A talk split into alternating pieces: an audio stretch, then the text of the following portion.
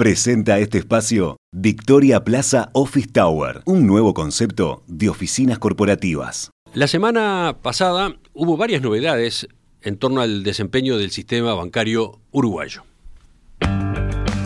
Por un lado se publicaron en la página web del Banco Central balances correspondientes a julio que mostraron que en lo que va de este año ha aumentado fuertemente el nivel de actividad en el sistema financiero.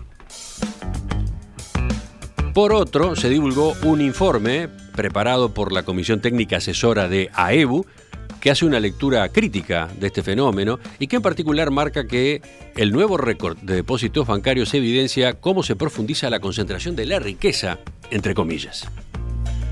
Con ese telón de fondo vamos a dedicar el análisis económico hoy a repasar cuán dinámico está el volumen de negocios de los bancos uruguayos, cómo puede interpretarse ese desempeño.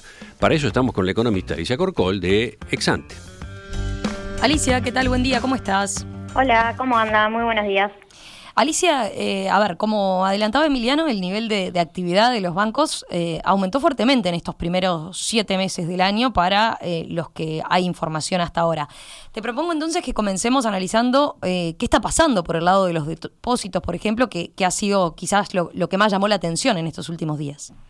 Bien, ahí primero como para ubicarnos, el saldo agregado de depósitos que está en el BROW y en los bancos privados Totalizaba julio unos 40.200 millones de dólares. Hubo vaivenes mensuales, pero bueno, en el acumulado del año el volumen de depósitos subió un 11% y en la comparación interanual el aumento es de 13%. Eh, aclaro que, estoy tomando variaciones sobre cifras medidas en dólares. Entonces se trata eh, obviamente sí de, un ritmo de aumento intenso, pero que, en realidad es bastante similar al que hubo en 2020 y en, y en 2021 cuando los saldos depositados habían subido alrededor de un 10%.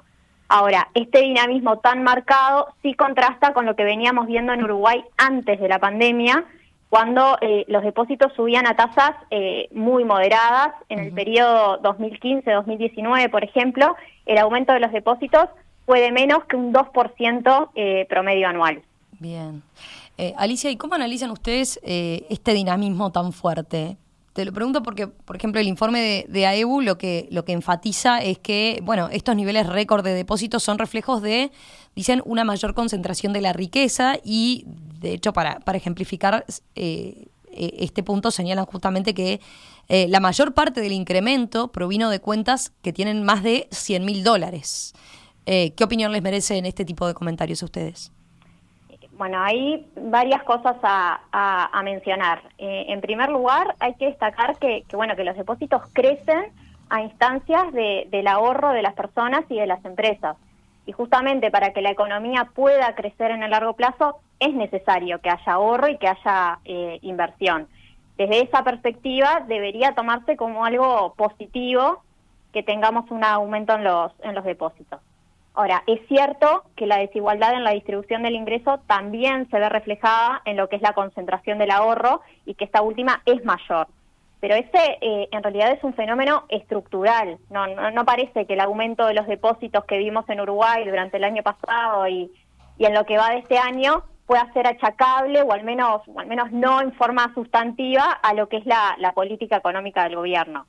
Eh, por ejemplo, los datos del Banco Central eh, abren los depósitos según tamaño medio de las cuentas y efectivamente, como marca el informe de, de AEBU, se ve que buena parte del aumento del saldo depositado se dio en las cuentas más grandes. Sin embargo, eso es como de alguna manera lo esperable, dada la composición que tienen los depósitos en Uruguay, ya que decía, estructuralmente hay un volumen importante de, depósitos en este tipo de cuentas. Eh, como para poner números, a julio las cuentas de más de, de 100 mil dólares concentraban más o menos un 65% del saldo depositado, mientras que en el otro extremo las cuentas más chicas, las de, las de menos de 5 mil dólares, concentraban solo un 3%. Pero esa composición que está más volcada a cuentas grandes eh, ya era así antes de, la pandemia, no es que cambió ahora. Eh, y después también es clave tener en cuenta que los datos no permiten saber si se trata de cuentas de personas físicas o de empresas. Uno podría presumir que en las cuentas más grandes en realidad hay una incidencia muy importante de depósitos corporativos y las empresas de por sí mueven saldos que son muy relevantes. Bien, queda entendido entonces este punto, Alicia, pero dijiste que había varios puntos más para comentar. ¿A qué te estabas refiriendo concretamente?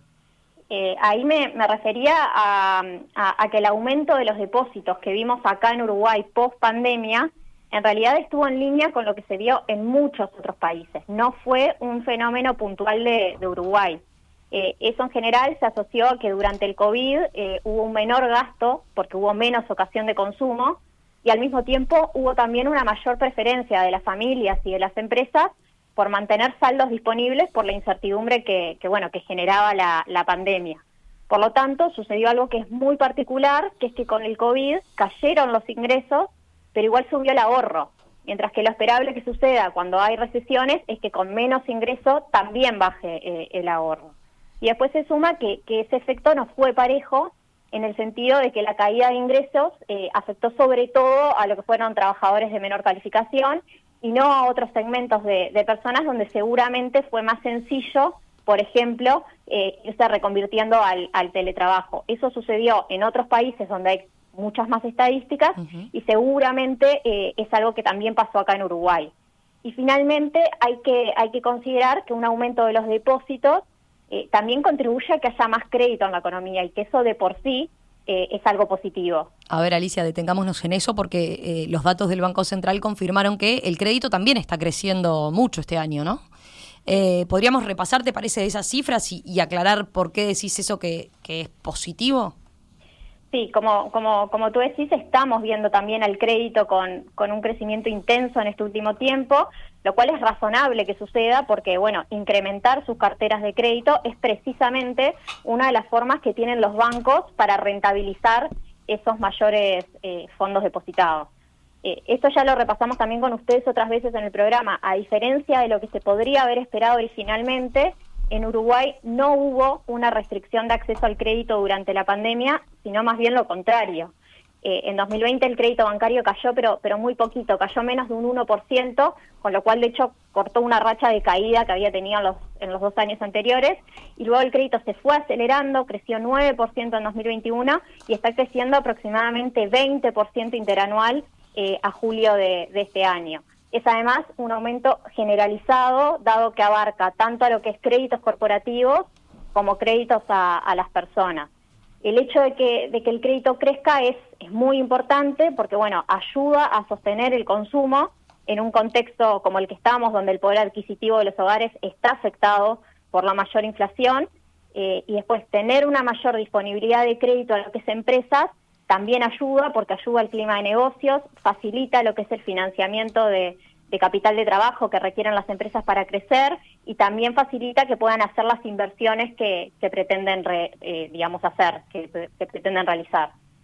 Alicia, gracias. Gracias por este análisis a propósito de este crecimiento fuerte que tuvieron los depósitos bancarios en estos eh, meses de 2022 y bueno, cómo interpretar ese aumento y también lo que está sucediendo entonces con el crédito. Volvemos a conversar con ustedes en los próximos días, seguramente el miércoles. Dale, muchas gracias. Un abrazo. En perspectiva, más que un programa, más que una radio.